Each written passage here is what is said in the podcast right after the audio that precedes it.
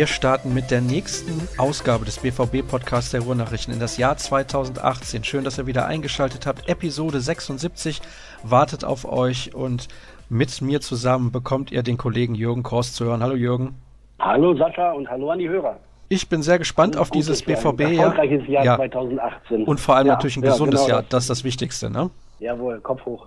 Also mir geht's ja einigermaßen gut, aber es gibt sicherlich den einen oder anderen da draußen, dem es nicht so gut geht und dem wünschen wir natürlich beste Gesundheit, denn das ist sowieso das Allerwichtigste. Fußball ist nur Spaß und nur Zeitvertreib und deswegen wollen wir auch mit sehr viel Optimismus an die 2018er Rückrunde gehen. Und ich bin schon sehr gespannt, was du mir zu sagen hast zu den Themen, die ich heute vorbereitet habe. Wir sprechen über das Trainingslager in Marbella, das angefangen hat. Wir sprechen über das, was Borussia Dortmund dort erwartet. Da gibt es ein paar Testspiele. Es gibt natürlich auch Spieler, die von Verletzungspausen wieder zurückgekommen sind. Wer ist das? Wie weit sind diese Spieler ungefähr? Wann ist wieder mit denen zu rechnen? Wie wichtig sind diese Spieler auch für Borussia Dortmund? Das ist ja auch so eine Frage. Dann haben die Hörer natürlich wieder ein paar Fragen gestellt, das ist ja logisch. Und wir wollen ein wenig sprechen auch über die Erwartung, die du persönlich hast, Jürgen, an die Rückrunde von Borussia Dortmund. Fangen wir doch einfach mal damit an. Ja, die Hinrunde, gerne. da müssen wir nicht drum rumreden, die lief alles andere als nach Plan. Borussia Dortmund ist zwar Dritter, das ist einigermaßen in Ordnung, nur die Art und Weise war sehr frustrierend. Es gab eine Trainerentlassung, da haben wir zuletzt auch im Hinrundenrückblick drüber gesprochen. Was hast du für Erwartungen an diese Rückrunde des BVB? Ja, bei Erwartungen und Wünschen sind wir bei dem, was wir gerade irgendwie auch schon zu Anfang ein bisschen angedeutet haben. Ich glaube, rund um den BVB wünscht man sich vor allem ein Jahr mit etwas mehr Ruhe und etwas mehr Konstanz. 2017 war spektakulär, dramatisch, mit Ausschlägen in allen Richtungen. Und ich glaube, für 2018 hätte niemand etwas dagegen, wenn es irgendwie vor allem um Sportliches geht, wenn es um sportlich auch positive Nachrichten und Meldungen geht.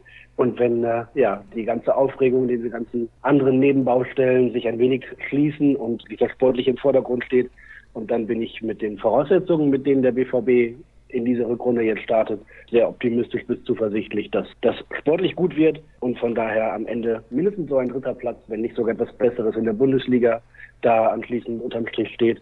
Und der einzige Wettbewerb, der sonst noch dabei ist, ist die Europa League. Da kann der BVB sicherlich mitspielen und mal irgendwie schauen, was geht. Je ernster man diesen Wettbewerb nimmt, so mein Eindruck in den letzten Jahren, desto weiter kann man da auch kommen, logischerweise. Von der Qualität her kann Borussia Dortmund da sicherlich gut mitspielen. Mal schauen, was da drin ist. Aber insgesamt glaube ich, wenn es ruhiger wird, sportlich im oberen Bereich Konstanz in die Leistung reinkommt und das Niveau ansehnlich ist, dann bin ich sehr zufrieden.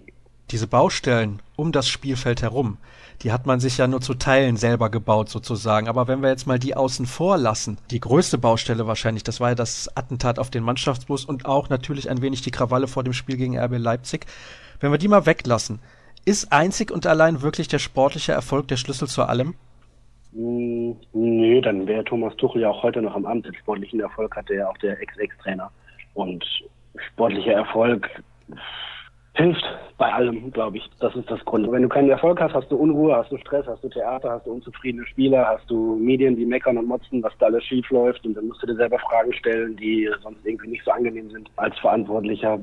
Das hast du nicht, wenn du sportlichen Erfolg hast, dann hast du Ruhe, dann kannst du weiterarbeiten, dann kannst du planen, konzentriert und sachlich deine Arbeit machen. Ich glaube, also als Spieler, als Trainer, als Manager etc. Ich glaube, mit guten Ergebnissen arbeitet es sich einfach deutlich leichter. Deswegen würde ich sagen, ist nicht die Basis für alles. Nein, du kannst natürlich auch in schlechten Zeiten gut arbeiten und in guten Zeiten schlecht arbeiten, aber es arbeitet sich einfach deutlich leichter, wenn du positive Ergebnisse vorweisen kannst. Jetzt hast du eben schon gesagt, dass du eigentlich relativ optimistisch bist. Die Voraussetzungen sind, glaube ich, ganz ordentlich, weil, wie ich eben auch schon gesagt habe, es kommen natürlich ein paar Spieler und auch wichtige Spieler von Verletzungen zurück. Und damit wollen wir so ein bisschen den Übergang schaffen zum Trainingslager im spanischen Marbella, wo die Mannschaft aufgeschlagen hat, unter anderem mit Mario Götze, mit Lukas Piszek und mit Marco Reus. Das sind sehr gute Bedingungen, finde ich. Ja, absolut. Wir können sie vielleicht mal nacheinander durchgehen. Fangen wir mal mit Lukas Piszek weil er sonst immer ein bisschen ja, aus dem Blickfeld gerät und man unterschätzt, wie wichtig er eigentlich tatsächlich ist für die Mannschaft.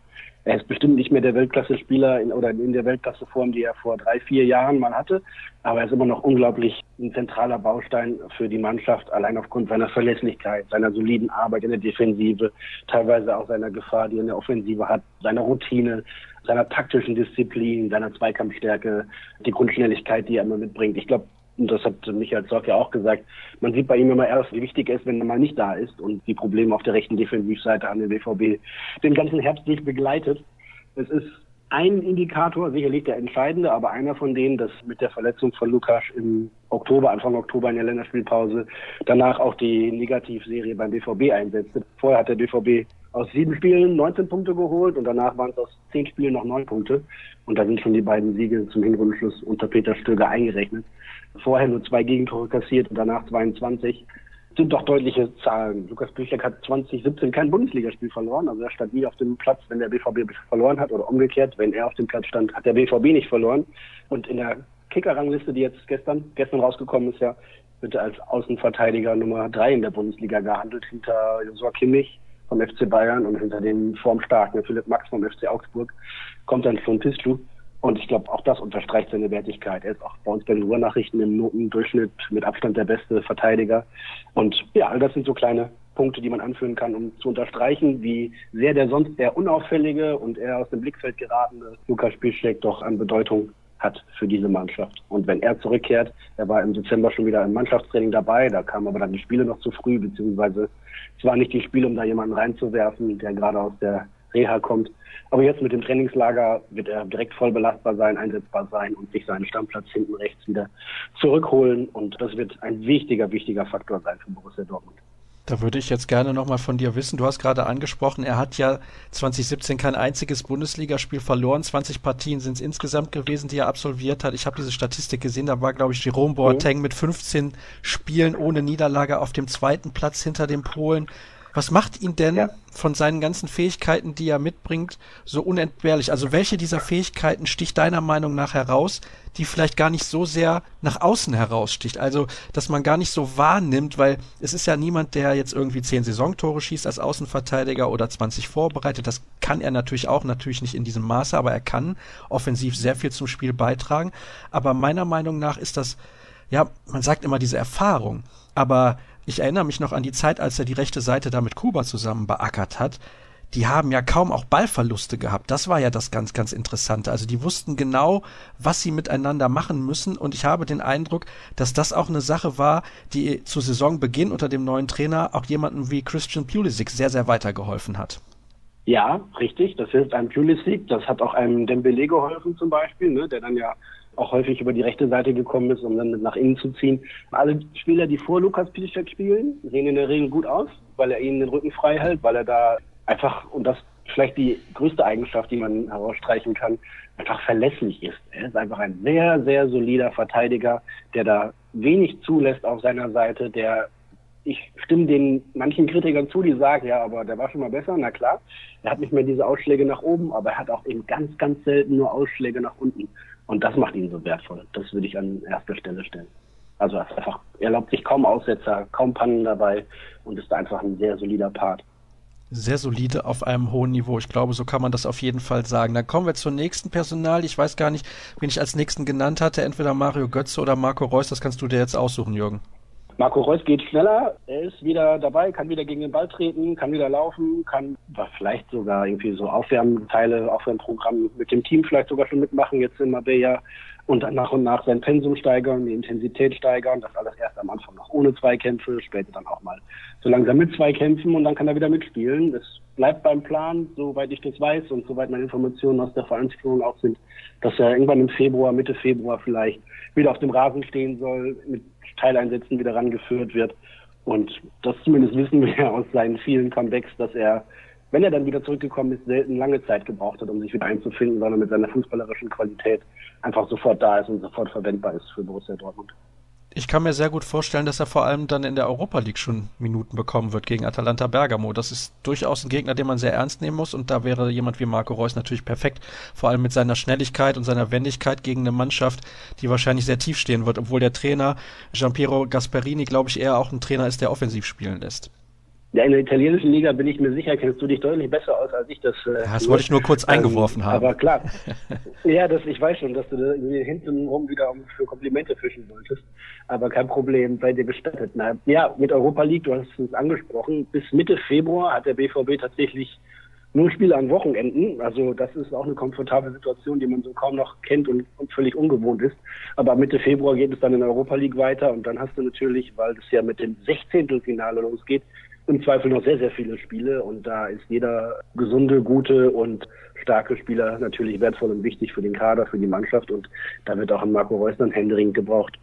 Ich kann mich erinnern an sein erstes Spiel nach der Verletzung letztes Jahr. Das war, glaube ich, das 8 zu 4 gegen Legia Warschau, das Heimspiel in der Champions League. Da hat er zweieinhalb Tore geschossen und sehr, sehr gut gespielt und dann ja, ja. auch weiterhin im Verlauf der Saison sehr, sehr gut gespielt. Und der und dann, dritte im Bunde, ja? Ich glaube, beim nächsten Comeback gegen Frankfurt war das mal, hat er dann auch gleich getroffen.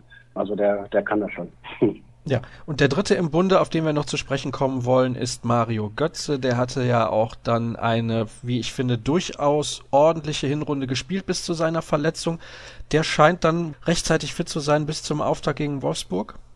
Ja, das Wolfsburg-Spiel könnte klappen, muss aber nicht zwingend, je nachdem, wie er sich fühlt. Aber auf jeden Fall ist er jetzt gut sechs Wochen nach dieser Verletzung diese Bänderverletzung so weit dabei, dass er komplett mittrainieren kann, eigentlich einsteigen kann. Und wenn er sich gut fühlt, dann kann er das Pensum mit im Trainingslager mit absolvieren und abspulen. Das wird ihn dann in die Form bringen, dass er in gut zehn Tagen jetzt gegen Wolfsburg spielen kann. Ob er dann von Anfang an spielt oder vielleicht erstmal nur 30 Minuten und dann mal eine Halbzeit oder so, müssen wir abwarten, müssen wir sehen. Liegt wahrscheinlich auch daran, wie er selber sich fühlt. Auf jeden Fall ist er der Weg zurück deutlich kürzer, als er nach seinem letzten Comeback war, wo er ein halbes Jahr draußen war. Das waren jetzt nur sechs Wochen. Er scheint fit zu sein. Er hat im Urlaub ja fleißig gepostet, wie er Rennrad fährt, wie er Tennis spielt. Also er ist sicherlich auf einem Fitnesslevel, dass er da direkt Anschluss findet und mit trainieren kann. Und ehrlich gesagt habe ich auch die Erwartung an Mario Götze. Das ist anders, als es im letzten Sommer war, nach dieser ewig langen Pause, dass er jetzt nach dieser kurzen Pause direkt auch wieder ansteigende Form zeigt und, und schnell der Mannschaft helfen kann. Denn äh, über das Niveau, das er gezeigt hat in der ersten Hälfte der Saison, gibt es so unterschiedliche Meinungen eigentlich, die sagen, ja klar, er war irgendwie Dortmunds bester Mittelfeldspieler mindestens, wenn nicht sogar bester Feldspieler. Bei anderen ist es doch eher zurückhaltender. Ich erwarte eigentlich tatsächlich von Mario Götze, dass er jetzt auch mit dem neuen Trainer, mit einem System, das vielleicht sogar ihm auch noch mal ein bisschen mehr liegt, richtig durchstartet und dass er bei Borussia Dortmund ein Unterschiedsspieler wird. Denn diese Qualität hat er, hatte er und ich glaube, dass er sie auch noch hat und ich wünsche mir, dass er sie jetzt zeigt. Ich gehe auch schwer davon aus, auch aufgrund der Tatsache, dass jetzt ein bisschen mehr Ruhe eingekehrt ist mit der Verpflichtung von Peter Stöger als neuem Trainer und die Diskussion auch erstmal beiseite geschoben ist und sich mehr auf Fußball konzentriert werden kann. Das Trainingslager habe ich schon angesprochen. Die Mannschaft ist einige Tage in Spanien unterwegs und wird dort auch zwei Testspiele austragen. Gegen wen geht's? Und die Partien kann man, wenn ich das richtig mitbekommen habe, auch im Stream live verfolgen. Ja, genau. Es geht einmal gegen Fortuna Düsseldorf, Spitzenreiter der zweiten Bundesliga. Das ist am 6. Januar, das dürfte der Samstag sein, um 17 Uhr. Und dann geht's am Montag gegen Sylte Waren, wenn ich das richtig ausspreche. Das ist der Pokalsieger aus Belgien. In einem zweiten Testspiel beim BVB.de, BVB Total gibt's die Testspiele dann live zu sehen. Aber nicht unterschlagen sollten wir noch ein paar Rückkehrer, die noch zum Kader dazustoßen. Das sind kurzfristig Gonzalo Castro, denke ich, der vielleicht noch nicht ganz wieder so weit ist wie, wie Mario Götze, aber auch spätestens Mitte Januar wieder komplett einsteigen sollte. Gonzalo Castro, wichtig, einfach als Alternative, weil er auf vielen verschiedenen Positionen spielen kann, weil er mit seiner Routine und seiner Ballgewandtheit sicherlich auch da ein wertvoller Faktor sein kann. Besser nicht mehr hinten rechts, das hat jetzt mehrfach nicht gut geklappt, aber im Mittelfeld definitiv gut, ihn da zu haben, weil er einfach da auch eine Konstante darstellt. Dann ist äh, Erik Durm mal wieder soweit. Da hat er auch im Dezember schon wieder mit der Mannschaft trainiert nach einer mal wieder völlig unzufriedenstellenden Hinrunde für ihn. Er war im Sommer dabei, im Trainingslager beziehungsweise auf der Asienreise, hat dann ein bisschen mitgespielt, hatte da ein paar Zipperlein und dann wurde es doch nicht besser und dann hat er sich operieren lassen in der Hüfte und jetzt hat es ewig lang gedauert und jetzt wähnt er sich wieder fit. Ich wünsche ihm tatsächlich, das meine ich ganz ehrlich, da bin ich ja auch gerne mal subjektiv und empathisch, dass er einfach mal Stabilität in seinen Körper reinbekommt, dass er gesund bleibt und dass er dann irgendwann mal wieder in die Nähe der Form kommt, die ihn mal ausgezeichnet hat. Eigentlich hat man ihn ja schon im Hinterkopf fast abgeschrieben, weil da einfach zu lange jetzt nichts gekommen ist von ihm an Leistung und, und an, an Konstanz und an Einsätzen insgesamt. Ich würde ihm wünschen, dass er da wieder Tritt fassen kann. Mal schauen. Und dann als Dritten hatte ich noch Sebastian Rode, genau. Hatte auch länger gefehlt, beziehungsweise jetzt würden mich schon manche Kollegen von der Seite schießt, angucken, wenn ich sage gefehlt, weil er ihn nicht gefehlt hat, aber er war zumindest länger nicht verfügbar. Auch der. Und warum nicht? Also, dass der ja eigentlich kicken kann, der Junge, und dass er eine gute Robustheit, Zweikampfstärke, Aggressivität hat und, und ein guter Umschaltspieler sein kann, das haben wir ja alles gesehen. Früher. Beim BVB leider noch nicht so oft. Vielleicht kann sich das ja noch ändern. Ich weiß es nicht. Gut, dass du diese paar Spieler noch im Kopf hattest. Die wollte ich natürlich nicht unterschlagen, aber ein paar Hörer hatten auch danach gefragt, deswegen hätte ich das später noch eingebaut. Trotzdem, gut, dass du da nochmal die Übersicht geliefert hast und wir werden da auf zwei Spieler gleich bei den Hörerfragen noch ein bisschen expliziter drauf eingehen. Ja, dann haben wir eigentlich mehr oder weniger Gerne. zum Trainingslager alles gesagt. Was glaubst du, worauf wird Peter Stöger den Fokus vor allem legen in diesen Tagen in Spanien? Ja, vor allem darauf, dass man wieder ein bisschen mehr Fußballspielen einstudiert. Ich glaube, als er angekommen ist, hatte er in zehn Tagen drei Spiele und der BVB war irgendwie offen wie ein Scheunentor und zu Hause nicht in der Lage, Werder Bremen in Schach zu halten. Da ging es natürlich in allererster Linie darum, erstmal Sicherheit, Stabilität, defensive Grundordnung einzutrichtern in, in aller Kürze, in aller Schnelle. Das hat einigermaßen gut geklappt mit dem 2 zu 0 in Mainz, mit dem 2 zu 1 gegen Hoffenheim und nach einer vogelwilden Anfangsphase, Anfangshalben Stunde München, anschließend ja eigentlich auch sogar beim FC Bayern im Pokal Achtelfinale. Das wird weiter eingetrichtert und weiter eingearbeitet und eingeübt. Aber es geht natürlich jetzt in erster Linie auch darum, so ein paar offensive Sachen zu studieren. Was sind die Laufwege? Wie wollen wir Fußball spielen? Wann pressen wir vorne? Wann lassen wir es sein? Wann spielen wir schnell nach vorne? Wann haben wir viele Ballkontakte, viele Passstationen? Was sind die Laufwege von den Außen? Was sind die Laufwege aus dem Mittelfeld? Wo kommt der Stürmer entgegen? Wo geht er lang? Ganz viel an diesen Feinheiten muss da jetzt gearbeitet werden. Denn, äh, na klar, das war unter Peter Bosch alles auch systemimmanent so vorgesehen und einprogrammiert. Aber ähm, jetzt ist die Ausgangslage, die Ausgangssituation eine gänzlich andere. Und von daher wird sich da sicherlich das eine oder andere noch wieder neu entdecken lassen. Und Peter Stöger war da ganz gelassen. Er sagte, die Spieler haben so eine herausragende Qualität. Daher, denen muss ich das nur noch einmal irgendwie sagen, kurz, dann wissen die wieder, was die machen müssen. Oder dann haben sie gleich einen Plan, wie sie spielen sollen und wollen. Von daher wird der Trainer die Zeit dazu nutzen, inklusive der zwei Testspiele, die da sind, und wie gesagt, es ist dann ja bis Mitte Februar ja auch noch immer Zeit in den äh, Wochen, weil eben keine englischen Wochen anstehen.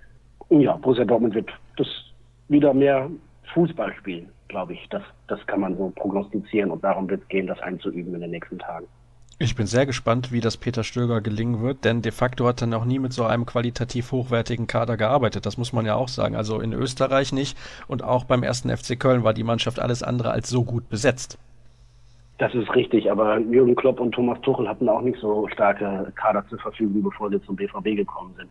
Ich gebe zu, ich war auch ein bisschen skeptisch unter Stöger, hatte ihn immer so als Defensivtrainer verortet, aber na klar, was kannst du mit dem ersten FC Köln spielen? Sicherlich keinen Hurra-Fußball oder solltest es besser nicht tun. Jetzt kann er mal zeigen, was er kann. Also ist auch eine Herausforderung an ihn und er hat ja auch durchaus ein persönliches Anliegen. Er hat Vertrag bis zum Sommer wenn er sich nachhaltig empfehlen kann, dann äh, gibt es ja immer noch die Option, dass man das ausdehnt, die gemeinsame Zusammenarbeit. Von daher wird Peter Stöger der Erste sein, dem es da ein Anliegen ist, dass Borussia Dortmund ansehnlichen und erfolgreichen Fußball spielt und dass er die Mannschaft, die äh, ja sicherlich da auch ein gemeinsames Interesse hat, dahin bringt, das mit ihm zu tun. Dann habe ich dazu jetzt eine Frage, um dieses Thema zumindest abzuschließen. Zu wie viel Prozent denkst du, wird Peter Stöger auch in der nächsten Spielzeit noch Trainer von Borussia Dortmund sein? Heißer, heißer. Das können wir jetzt 15 Wochen lang und 18 Wochen lang durchspielen. Ja, deswegen hätte ich ja jetzt gerne von dir die 100 Prozent. Ja. Nein, nein, nein, nein, nein, 100 Prozent. Peter Stöger nächstes Jahr noch Trainer. Boah, da müsste ich ja erstmal wissen, wie die Rückrunde läuft. Dann müsste ich wissen, wie die vertragliche Situation bei anderen Trainern ist, wie groß die Zahlbereitschaft beim BVB ist, einen Trainer teuer aus seinem Vertrag herauszukaufen. Und wenn ich das alles mal außen vor lasse und auf mein Bauchgefühl höre, sage ich 50-50. Vielleicht sogar ein bisschen mehr als 50 Prozent. Okay, gut. Wir werden am Saisonende schauen und dann werde ich dich auf diese Zahl nochmal ja. festnageln, rückwirkend sozusagen. Ja. Dann kommen wir zu den Hörerfragen und diskutieren, was diejenigen zu sagen haben, für die wir diese Sendung ja machen, beziehungsweise was die gerne wissen wollen. Und zwar geht es natürlich vor allem da um mögliche Neuzugänge und Gibt es schon Überlegungen hinsichtlich einer neuen Nummer zwei im Tor? Ist eine Frage, die da gekommen ist. Ja, ich bin ganz ehrlich, wenn jetzt Roman Bürki nicht eigentlich schon ein relativ guter Torhüter wäre, dann fände ich ja Kevin Trapp sehr charmant. Den findest du charmant, jetzt persönlich, als Typ, oder? Mehr so als Lösung für die Zukunft. ja, da müsstest du ja zwei Dinge wissen vorher. Zum einen, Roman Weidenfeller wird nicht weiter beim BVB sein, das ist klar, das hat er auch selber gesagt, das hat der Trainer gesagt, das hat übrigens nicht der Trainer, der Manager gesagt. Dann ist der also weg. Dann gibt es noch Dominik Reimann, der jetzt auch wieder mit dem Trainingslager geflogen ist. Und die Frage, wie traut man ihm zu, da tatsächlich die Lücke zu füllen und irgendwie einen Ersatzmann in der Bundesliga und im internationalen Geschäft im Zweifel ja darüber hinaus zu sein. Da gibt's noch Fragezeichen, die bei dem einen größer, bei dem anderen kleiner sind. Reimann hat seine Qualitäten, Reimann hat aber auch seine Schwächen. Mal schauen, wie der sich entwickelt. Und dann gibt's bislang das stehende Wort von Michael Zorg, der gesagt hat, wenn wir einen neuen Torhüter holen, dann wird es eine Nummer zwei sein. Sprich, Roman Bürki bleibt die Nummer eins und dann kannst du ja schon mal keinen besseren Torhüter holen als ihn. Dann ist die Frage, ob Kevin Trapp besser ist oder sonst ein anderer Spieler, der vielleicht ein anderer Torhüter in der Bundesliga bei einem Club spielt, den der Trainer gut kennt und der seine Qualitäten nachgewiesen hat, aber nicht in die zweite Liga will. All sowas ist ja denkbar. Aber die Frage ist natürlich auch, wie sehr will man auf dieser besonderen Torhüterposition ein, ein Duell um die Nummer eins haben. Das hat sich in den meisten Fällen nicht unbedingt als leistungsfördernd herausgestellt. Von daher, ja, ich habe kein Problem mit Roman Bürki, denn er kommt auch oft zu schlecht weg. Ne? Also klar hat er ein paar Pannen und Patzer da drin, aber äh, denk mal allein das, an das Pokalspiel in München, wenn er da nicht im Tor steht und drei, vier Superparaden zeigt, dann liegt es zur Halbzeit 0-4 hinten und das Weihnachtsgefühl beim BVB wäre ein ganz anderes gewesen, wenn du in München eine richtige Packung kriegst. Also unterschätzt mir den Roman Bürki nicht. Bitte. Ich finde okay. Roman Bürki auch relativ gut. Also er hat halt, wie gesagt, diese schlechte Phase, aber da hat auch die ganze Mannschaft schlecht gespielt. Das war ja nicht alleine. Also deswegen bin ich der Meinung, dass man weiter auf ihn setzen sollte. Wenn er jetzt dann in der Rückrunde auch wieder katastrophal schlecht spielt, dann muss man sich im Sommer vielleicht Gedanken machen. Aber aktuell sehe ich das ehrlich gesagt nicht. Bei ihm fällt es halt eher auf, weil er der ja. Torhüter ist. Aber ja, mein Gott, also auch er darf mal durchaus eine schlechte Phase haben und es ist ja nicht so, dass er mit seinen Fehlleistungen die komplette Saison von Borussia Dortmund versaut hätte. Dann kommen wir zur nächsten Frage eines Hörers und zwar geht es da um die Linksaußenposition, denn ja, Pulisic und Jamolenko, das sind definitiv Spieler für die rechte Seite, aber auf der anderen Seite, ja. Philipp fehlt jetzt lange, Reus fehlt immer wieder ja. und dann sieht's schon relativ schlecht beziehungsweise dünn aus auf der linken Seite. Ja, also Jamolenko definitiv recht. Pulisic kann auch links spielen, hat das ja zuletzt auch häufiger gemacht, weil da eben die Vakanz da war. Aber er hat sicherlich auch eher seine Qualitäten, wenn er über die rechte Seite kommt. Das, das sieht man schon einen Unterschied, was die Durchschlagskraft seiner Dribblings angeht, etc. Fühlt sich auf der rechten Bahn wohler. Links her hast du im Zweifel, klar, Marco Reus. Du hast einen André Schürle, der ja noch da ist. Bei beiden weißt du nicht so richtig genau, wo du dran bist, weil Marco Reus zum einen ja häufig angeschlagen ist und erst im Februar zurückkommt. Bei André Schürle weißt du auch nicht, wie lange der gesund ist und ob er über den Januar hinaus noch bei Borussia Dortmund ist. Beides würde ich mal mit Fragezeichen versehen. Klar hast du dann Millie Philipp, aber der hilft dir in dieser Spielzeit wahrscheinlich nicht mehr weiter. Selbst wenn er nochmal zurückkommen sollte, wäre das dann irgendwie nur für Teileinsätze gegen Ende der Saison. Von daher kann man auf ihn auch nicht bauen. Ja, da hat man Jaden Sancho da, der bislang wenig Spielanteile bekommen hat, von dem ich gerne nochmal mehr sehen würde wenn es die Situation erlaubt. Das war zuletzt ja eher weniger der Fall. Ja, dann ist es, glaube ich, keine Position quantitativ stärker besetzt, aber qualitativ mit ein paar Fragezeichen versehen. Nicht was die Qualität der Spieler angeht, sondern einfach die, die Sicherheit, dass man da jemanden hat, der dann 15, 20 Spiele in der Halbserie machen kann von Beginn an. Mal schauen. Also klar setzt man immer auf Marco Reus, weil er einfach auch ein besonderer Spieler ist. Mal gucken. Er kann im Februar wieder einsteigen.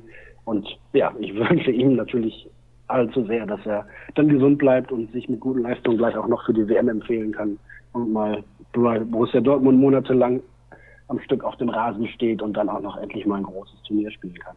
Vielleicht gibt es ja auch bis, bis Ende des Monats noch einen anderen Spieler, der auf dieser Position spielen kann. Man weiß es ja nicht. Kommt der zufällig aus Armenien? Könnte sein. Gibt es da gute Spieler für offensive Außenpositionen? Hm, ich habe mal einen gesehen. Ich weiß nicht, ob du dich erinnern kannst. Wenn der möchte, beziehungsweise wenn es seine mentale Verfassung hergibt, so kann ich es, glaube ich, sagen, ja. ist das ein überragend guter Spieler. Ja, also ich kann, kann zum möglichen Vegetarier-Transfer nicht Ja und nicht Nein sagen. Ausgeschlossen ist es nicht, aber sicher ist es auch allemal nicht. Ausgeschlossen ist es nicht, weil er sicherlich dem BVB helfen würde, wenn zum Beispiel ein anderer Schüler den Kaderplatz frei macht, man das auch irgendwie vom Gehalt irgendwie auffangen kann, wenn Mkhitaryan A bereit wäre, Abstriche zu machen von seinen bisherigen 12, 13, 14 Millionen netto, die er bei United verdient. Brutto, Entschuldigung, 12 bis 14 Millionen brutto, die er bei United verdient. Da müsste er natürlich in Dortmund Abstriche machen und der BVB hat ihn damals bei einem Marktwert von vielleicht 30 Millionen für über 40 verkauft. Würde ihn jetzt dann anderthalb Jahre später bei einem Marktwert von, weiß ich nicht, immer noch so 25 Millionen oder so, sicherlich nicht für den ehemaligen Verkaufspreis wieder zurückholen wollen. Also die wirtschaftlichen Rahmendaten müssten stimmen für den Spieler und für beide Clubs. Es müsste der Platz im Kader frei sein, der eben im Gehaltsetat diese Lücke frei macht und ja, mit Gitarre müsste wollen und nachhaltig zeigen auch, dass er gewillt und in der Lage ist, sich in Dortmund noch ein zweites Mal durchzusetzen. Beim ersten Mal hat er das in meinen Augen getan, nach Anfangsschwierigkeiten. Und Clubchef Hans-Joachim Batz hat gesagt, es bräuchte schon viel Fantasie, um diesen Transfer zu sehen. Das brauchte man aber schon häufiger, um irgendwelche Transfers zu realisieren. Und es hat dann am Ende geklappt. Von daher will ich das gar nicht im Bereich der Fabel verweisen. Kann sein, dass es gelingt, wenn andere Sachen vorher passen. Aber die Wahrscheinlichkeit ist jetzt nicht so groß, dass ich von einem bevorstehenden Wechsel sprechen könnte. Na gut, da müssen wir auch da ein wenig Geduld bewahren. Genug Fantasie haben wir ja sowieso. Das ist doch ganz klar. Ach, natürlich. Ist doch unser Job, Fantasie zu Eben. haben. Von daher sind wir ja quasi darauf angewiesen, auf diese Charaktereigenschaft. Lars mahnt übrigens an, dass zu viele Spieler im Kader keine Rolle spielen, gerade in der Offensive. Zum Beispiel Schürle, Isaac oder Sancho. Hat er nicht Unrecht mit? Ja, Isaac und Sancho sind natürlich extrem hinten dran. Das ist das Problem. Du hast diese jungen Leute, du möchtest sie gerne haben, weil du dir von denen viel versprichst, weil sie vielleicht eine großartige Zukunft vor sich haben und dann spielst du so eine schwierige Hinrunde und kannst sie eigentlich nicht einsetzen, weil ja in solchen Situationen du einfach auch keinen 18-, 19-jährigen Spieler verbrennen willst und dann irgendwie ein bisschen Sicherheit auf dem Platz haben willst und nicht dann irgendwie wenn es gerade eh sportlich schwierig bergab geht, dann auch noch irgendwie ein großes Experiment und Risiko eingehst, indem du Isaac oder Sancho da spielen lässt. Ist total schade, ja, aber sie spielen tatsächlich ja, in der Hinrunde keine besondere Rolle. Das ist leider auch so. Ihnen würde Spielpraxis gut tun. Vielleicht findet sich da bei dem einen oder bei dem anderen ein Modell zu einer Laie, zu einem Verein, der Spielzeit garantieren kann. Das wäre, glaube ich, für den, für den BVB grundsätzlich gut, für die Spieler gut und für den ausleihenden Verein wahrscheinlich auch, denn dass die beiden Jungs die Qualität haben, um sich mittel- bis langfristig in der Bundesliga durchzusetzen, da bin ich mir relativ sicher. Sie bräuchten einfach nur die Möglichkeit und einen gewissen Spielrhythmus dazu. Du hast eben, als wir auf die Spieler eingegangen sind, die jetzt wieder im Trainingslager mit dabei sind nach Verletzung, unter anderem über Sebastian Rode und Erik Durm gesprochen. Hand aufs Herz. Ja. Bei Sebastian Rode, glaube ich, da reicht's einfach von der Qualität nicht für Borussia Dortmund. Das war ja schon sehr überraschend, dass er damals von Eintracht Frankfurt zum FC Bayern gewechselt ist.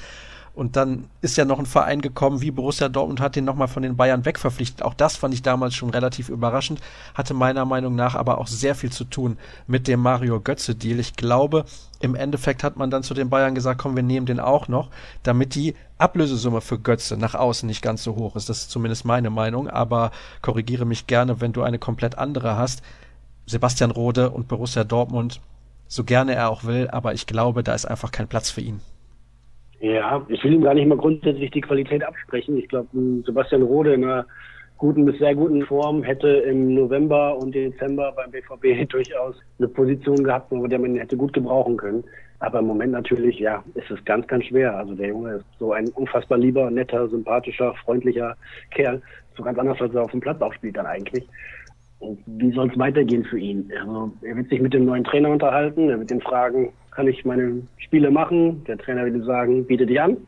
Dann sehen wir es. Aber bei Rode und Durm, die jetzt irgendwie ein halbes Jahr kein Spiel gemacht haben, da stehen jetzt ja auch nicht fünf andere Bundesligisten Schlange und wollen die gerne verpflichten. Die verdienen in Dortmund ordentliches Gehalt, die haben hier ein nettes, sympathisches Umfeld, denen geht's gut, um die wird sich gekümmert, die müssen nicht allzu viel tun. Die wollen sich natürlich auch sportlich nicht verschlechtern, weil beide noch nicht so alt sind, um jetzt irgendwie das Ende ihrer Karriere einzuläuten. Von daher muss ich da erstmal eine passende Option finden und das ist ganz schön schwierig. Ja, ich glaube auch daran hapert es ein bisschen. Und bei Erik Durm, was denkst du? Wird er nochmal auf das Level kommen, was er damals hatte, zumindest in Ansätzen, als er auch dann für den Kader für die WM 2014 berufen wurde, auch wenn das sehr, sehr überraschend kam damals? Ich glaube, dass Erik Durm vor allem erstmal seine eigenen Hausaufgaben machen muss und das ist die mit seinem Körper so umzugehen. Nicht, dass er es jetzt nicht pflegeintensiv machen würde, sondern dass er einfach auch nicht so, nicht so empfindlich, nicht so sensibel ist, nicht so sehr in sich hineinhorcht, bis da irgendwie die nächste Verletzung schon von weitem kommen hört. Und dass er sich da einfach mal durchbeißt und dass er, dass er mit einer gewissen Härte zu sich selbst und einer gewissen Fürsorge, ja, aber nicht zu großen Empfindlichkeit an das Projekt Profifußballer wieder rangeht. Und dann, ja, ob er sein Niveau nochmal erreicht, weiß ich nicht. Also von den, von den Anlagen her, taktisch ist er gut, technisch ist er ordentlich, Ausdauer und Tempo hat er wie wenige andere. Von daher ist es ja alles nicht weg in dem Sinne. Aber ob er es wiederfindet und wieder so auf den Platz bringen kann, dazu bräuchte er einfach mal eine Strecke von mehreren Wochen, wenn nicht gar Monaten, die ihn wieder auf den Weg führen. Das kann klappen bei Borussia Dortmund, wie gesagt, weil ich nicht glaube, dass viele andere Clubs großes Interesse bekunden an einem Spieler, bei dem sie gar nicht wissen, ob der dann auch regelmäßig einsetzbar ist. ob das Niveau erreicht, kann ich nicht beurteilen aus dieser Warte heraus. Dafür habe ich ihn einfach auch viel zu lange nicht mehr spielen sehen. Ja, ich gucke mal nach. Er hat Vertrag bis 2019, mhm. also noch anderthalb Jahre. Ja, müssen wir mal schauen, wohin der Weg geht. Also, wenn er annähernd an die Form kommt, die er damals hatte, ist er durchaus kein unwichtiger Spieler. Das heißt nicht unbedingt, dass er ein Stammspieler sein muss, aber er ist natürlich auch sehr flexibel. Er kann rechts wie links spielen, er kann in der Viererkette spielen, er kann in der Fünferkette spielen, er kann teilweise ja. sogar im defensiven Mittelfeld spielen, er kann Außenstürmer spielen, wenn es da richtig eng wird wahrscheinlich eher ein Außenstürmer mit sehr defensiver Orientierung, aber das sind sehr viele Positionen und manche Spieler sind ja vielleicht dann auch mit so einer Rolle zufrieden. Das kann ja durchaus auch sein. Also ich würde mir eigentlich wünschen, dass er vielleicht so eine Rolle annimmt bei Borussia Dortmund dann da halt natürlich auch über einen Zeitraum, der länger geht als drei, vier Wochen. Das ist ja bei ihm auch das Problem. Dann noch eine Frage zu ja. Akanji von Basel. Wenn der denn jetzt kommen sollte, hat man dann ja durchaus ja. einige Innenverteidiger. Also definitiv zu viel hat man dann ja auch Subotic, müssen wir nicht drüber sprechen. Und bei Sagadu ist dann die Frage, ist es nicht besser für ihn beispielsweise in der zweiten Mannschaft zu spielen? Ja, das sind jetzt diverse Felder auf einmal. Der Akanji-Transfer hängt, korrekt, korrekt, korrekt, weil natürlich auch man beim FC Basel weiß, dass Borussia Dortmund ein liquider Verein ist, dass Borussia Dortmund im vergangenen Sommer noch einen deutschen Rekordtransfer abgewickelt hat, der ihm unglaublich viel Wert in die Kassen gespielt hat. Und man sich da natürlich auch fragt, warum man denn jetzt sein eigenes Juwel, seinen Rohdiamanten dann irgendwie für wenig Geld nach Deutschland abgeben sollte. Also die Schweizer pokern und sie pokern offenbar recht hoch so hoch, dass Borussia Dortmund überlegt, ob man das denn tatsächlich machen will oder nicht. Mit dem Spieler ist sich der Club wohl weitgehend einig, das sind meine Informationen. Aber der FC Basel und Borussia Dortmund müssen sich dann noch annähern. Wenn sie das nicht tun, dann wird es vielleicht auch nichts. Dann kann sein, dass Kanji woanders hinwechselt oder gar nicht wechselt. Und dazu kommt natürlich die Frage, er müsste dann jetzt eigentlich möglichst so schnell wie möglich ins Training einsteigen, um sich eben da auch einzuspielen, einzufinden in Dortmund mit anderen Mitspielern in einer anderen Liga. Wenn er für relativ viel Geld, ich sag mal 20 Millionen plus minus verpflichtet würde, dann soll er natürlich auch sofort helfen und kein Perspektivtransfer sein. Ja, und da mit, mit jedem Tag, der sich dieser Wechsel, potenzielle Wechsel hinzieht, die Wahrscheinlichkeit, glaube ich, nicht größer. Das ist mein Eindruck in dieser gesamten Geschichte. Definitiv hätte man bei einem weiteren Innenverteidiger eine Planstelle zu viel da oder einen, einen Spieler zu viel. Bei Neven Subotic ist es wie eh und je. Der Verein würde ihm keine Steine in den Weg legen, wenn er sagt, ich möchte gerne dies und das machen. Neven möchte aber gerne Fußball spielen in erster Linie und nichts Verrücktes machen. Ja, da kommt es, glaube ich, auf ein Angebot drauf an, das dann ihm gerecht wird und, und dann würde der BVB sicherlich mitspielen. Zagadou ist als Spieler für die Profimannschaft eingeplant und wird da auch bleiben in dem Bereich, also keine Frage. Aber da hätte man immer noch mit Sokrates, vielleicht einem Neuzugang, mit Barta, Toprak und Zagadou fünf Innenverteidiger, falls Neven dann nicht mehr da wäre. Das wäre sicherlich mehr als genug. Eine Frage von vergangener Woche möchte ich noch aufgreifen und mich vorab aber auch noch bei Klaas entschuldigen. Der hatte drei Fragen, aber alle zur zweiten Mannschaft. Deswegen, da werden wir uns demnächst dann nochmal drum kümmern, wenn der Kollege Florian Bröger auch wieder mit von der Partie ist, denn der kennt sich da ja allerbestens aus. Und zwar war die Frage der Jawohl. Vorwoche, Warum können wir keinen Livestream per Video des Podcasts anbieten? Das hängt immer damit zusammen, dass ich ja meistens zu Hause in meinem Arbeitszimmer sitze und ich kann euch sagen, zwei Meter hinter mir, da steht der Wäscheständer und von daher ist das nicht sonderlich schön. Dann haben wir noch den Jürgen, den wir dann oh, zeigen müssten. Das ist auch nicht sonderlich schön. Ja. Und dementsprechend.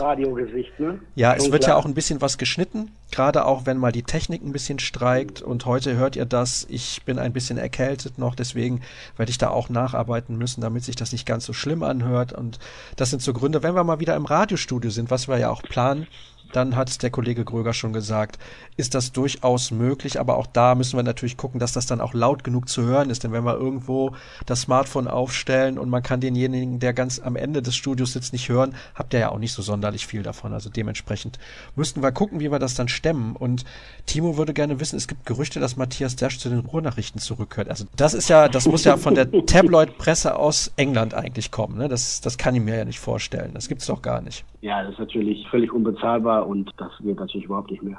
Ja, von daher. Also das ist völliger Quatsch. Also gerne so, nein. Spaß beiseite. Ich kann mir das nicht vorstellen. Nein, Matthias ist gut und glücklich ausgehoben im Kickersport-Magazin. Ich spreche ihn immer wieder mal zwischendurch. Er sagt herzlich gegrüßt auch an dieser Stelle, falls er uns hört. Nein, glaube ich nicht. Vielleicht hört er uns nicht, aber jetzt können wir ihn zwingen. Ja, wir können ihm einfach sagen, du, wir haben ausführlich über deine Person gesprochen im Podcast, dann wird er natürlich reinhören und er weiß ja nicht wo. Clevererweise machen wir das ganz am Ja. Ende der Sendung und er wird die ganze Sendung hören. Ist ein Hörer So. mehr. Ja, wie einer von den Usern spoilert dann.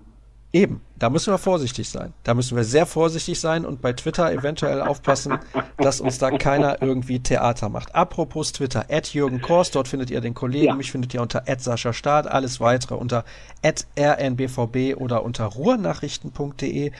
Und der Kollege Kors, als ich gesagt habe, machen wir einen Podcast, meinte, hm, haben wir denn genug zu besprechen? Vor dem Schnitt 38 Minuten. Also von daher denke ich, wir hatten ein bisschen was zu besprechen. Ich hoffe, ihr hattet euren Spaß.